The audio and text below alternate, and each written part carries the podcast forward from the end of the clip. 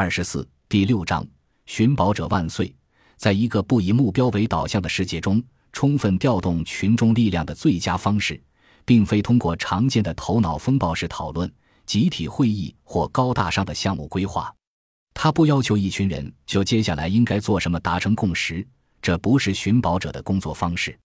相反，达成共识恰恰是我们需要摆脱的文化倾向。我们不想要什么排名前四十的金曲榜单。因为他要求所有人都得在最佳歌曲的评选上达成一致意见，也不想要什么委员会的设计，因为这会使集体共识削弱关于新产品的任何有趣的愿景。恰恰相反，释放寻宝者能量的正确方式是将人们彼此分开，就像图片孵化器网站所做的那样，人们只能在他人完成的图片上继续创造，进行互动。尽管很多参与了寻宝系统的人可能带着个人的目标而来，但由于每个人的目标各不相同，整个系统本身并不具备一个达成共识的既定目标。例如，在图片孵化器网站上，一个人培育出一张只有他自己喜欢的图片，但这并不是一件坏事，因为不同的人分别为整个有趣图片的寻宝活动提供了有价值的踏脚石。网站设计的初衷。是收集每位用户依据各自的喜好而发现的诸多踏脚石。有趣的是，互联网为我们提供了很多机会，使我们可以验证这种寻宝方式。得益于覆盖全球的即时通信体系，组织来自世界各地的人进行创造，并在彼此的成果上进行再创造，变得比以往更容易。以销售家具的网站为例，假设你正在登录这样一个网站。你将看到一个线上的家具目录。通过浏览各色产品，你可以选择中意的家具。换句话说，这是一种单向的创造性交流。作为消费者，你只能购买他人设计好并推销给你的产品。但在未来的某一天，整个过程或许会变得不同。假设你想买一把椅子，那么在登录家具网站之后，你就能看到一系列在售椅子的款式模型。但随即事情开始变得有趣，你没有像以前一样选择一个已经设计完成的中意款式并下单购买，而是可以提出一系列个性化的设计要求。这些要求并不是简单的客户定制，而是对现有设计的真正突变。例如，在一把新椅子的面料上添加一块新的彩色图案，或者要求把一张新桌子的桌腿以异于常规的方式进行弯折等等。然后。这些突变的家具将呈现在你的面前，几乎生成了一个全新的家具目录，但它们是基于你之前选择的模型而生成的。在你找到自己想要下单购买的东西之前，你可以继续选择自己喜欢的东西，并查看它们的变体。最终，你下单购买的椅子将真正由你个人的创造力来塑造。你个人的选择和喜好帮助完善了设计方案，然后。这把椅子将被单独定制送到你的家中。与当前常见的线上购物目录不同的是，在这个全新的世界里，消费者成了创新的一部分，这在过去是不可想象的。更令人激动的是，消费者无需是天赋异禀的木匠或专业的设计师，就可以亲自培育出一把令人满意的椅子，就像在图片孵化器网站上培育图片那样。到目前为止。这个自主设计的故事只涉及一位客户，但随着多来越多的客户登录网站，并在自主培育出椅子后最终购买，寻宝者系统的魔力就会开始显现。这个家具网站成为一个踏脚石的收集器，在一个不断壮大的椅子设计数据库中储存了许多新发现，每一个新发现都可能是通往更有吸引力的椅子的踏脚石。更妙的是。我们已经知道哪些椅子是宝藏，因为我们知道客户最终购买了哪些椅子。因此，当一位新客户访问网站时，最初给他展示的在售款式可以是一套由老客户设计并购买的成品组成的合集。这样一来，新客户会不知不觉地参与到椅子的设计中，从而跳出老客户们青睐的设计款式。老旧的在线订购家具目录瞬间得到更新和补充。成为一个没有设定统一目标的合作性搜索体系，顾客也由此成为家具领域的寻宝者。这种寻宝者形式的目录还可以应用于很多地方，不仅仅是椅子、服装、汽车，甚至住房领域都可以进行类似的探索。当然，这种个人定制产品的成本可能更高，对制造工艺的要求也更高。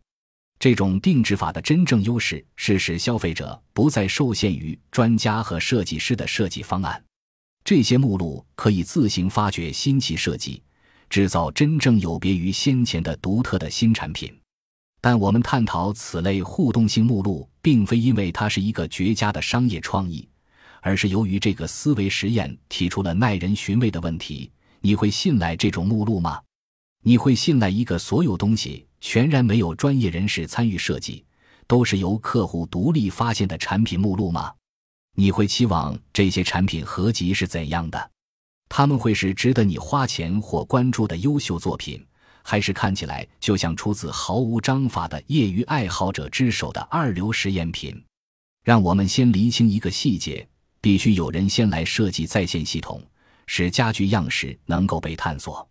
这种程序必须包含人工智能，才能使当前被选款式模型的微小、随机的调整得以实现。只有这样，用户才可以探索家具的设计。这个想法类似于图片孵化器网站的原理。同样，这个家具网站也需要一种能对家具设计进行微调的呈现方式，即用一套数字化家具的形式来呈现微调后的家具。我们不能想当然地认为。编写一组计算机程序来调整家具的设计是一件非常容易的事，它可能同样要经历实验和试错的过程，才能得出最合适的结果。但更大的问题是，在编程时，我们是否会期望它的使用者能够最终发现理想的设计？即使我们认为家具的各类程序已经设计得很完善，能够允许用户轻松地实现家具设计。但仍然会有一些潜在的问题，比如使用者不是家具设计师，彼此之间也没有统一的设计目标，所以我们依然需要知道，我们期望从这样的实验中得到什么。对于一个家具公司或任何其他商品生产企业来说，这都是一种充满风险的尝试。一家企业是否真的敢让其客户决定公司设计和销售的产品类型？但寻宝者实验的证据表明，这一系统正是发现隐藏宝藏的正确方式。缺乏统一的目标，意味着该系统不会被改进的表象欺骗。它不会只局限于由用户达成审美共识后设计的几件传统家具。相反，它将不断积累一些踏脚石，然后带来更多踏脚石。设计师自己，甚至是专业人士。在优化某一特定的产品风格或规格时，仍然可能被欺骗，因为通往伟大设计的踏脚石可能看起来与最终的理想化的产品并不相似。这就是为什么，即使是专业设计师，可能也想不出有趣的设计方案。具有讽刺意味的是，这些原因使得业余爱好者在没有统一目标的情况下访问产品目录并参与其设计。有时反而更有可能发现隐藏的宝贝，但这并不意味着专业设计师会因此而失业，他们仍能发挥重要的作用，而且他们的许多设计都很出色且恰到好处。但有一些可能性是我们通过传统方式永远无法发现的，那些隐藏的宝藏只有在没有设定统一目标的寻宝者系统中才会被顾客发现。类似不断进化的家具目录这样的系统其实是很有趣的。因为其参与者并不遵循达成共识、朝着特定目标前进的初衷，相反，用户们的探索潜力得以释放，朝着不同方向发散，并在彼此的创造基础上继续发展。与其说寻宝者体系消除了对专业人士的需求，不如说有朝一日，专家们的技能将被用来帮助创建和扩展这些类型的系统。这样一来。他们可以利用专业知识为客户搜索空间的建设提供参考和助力。最重要的是，我们可以利用寻宝者系统来创造并发现那些在目标驱动情况下不可能存在的创新概念。交互式产品目录只是其中一个可能的应用。更重要的是，交互式产品目录展示了这种思维方式可以产生不基于传统设计理念的全新创新方法。没错，我们最终必须放弃存在某种可以保证我们一定可以抵达预定目的地的方法的思维方式，确保所有成就都能达成的神奇公式并不存在，且探索在本质上可能是徒劳的。但我们仍有一线希望。即人们仍然可以在没有设定特殊目的地的情况下出发，在遥远的某个地方找到隐藏的宝藏。因此，我们不应该为目标神话的幻灭而太过悲伤。在没有设定统一目标的情况下，探索反而最有可能大放异彩。只要看看自然进化、人类创新、图片孵化网站或新奇性搜索就知道了。这些探索的过程并不太相同。有些比其他更为宏大，但他们的确有一个共同点，即没有设定目标。新奇性搜索的实验凸显出盲目推崇目标的风险。当我们从目标的控制中解放出来时，我们看待世界的方式也将发生许多变化。我们将在本书第七章、第八章探讨这种全新的思维方式对社会管理的影响。在非目标型创新的全新引领之下。许多曾经熟悉的经验法则或将被彻底颠覆。本集播放完毕，感谢您的收听，喜欢请订阅加关注，主页有更多精彩内容。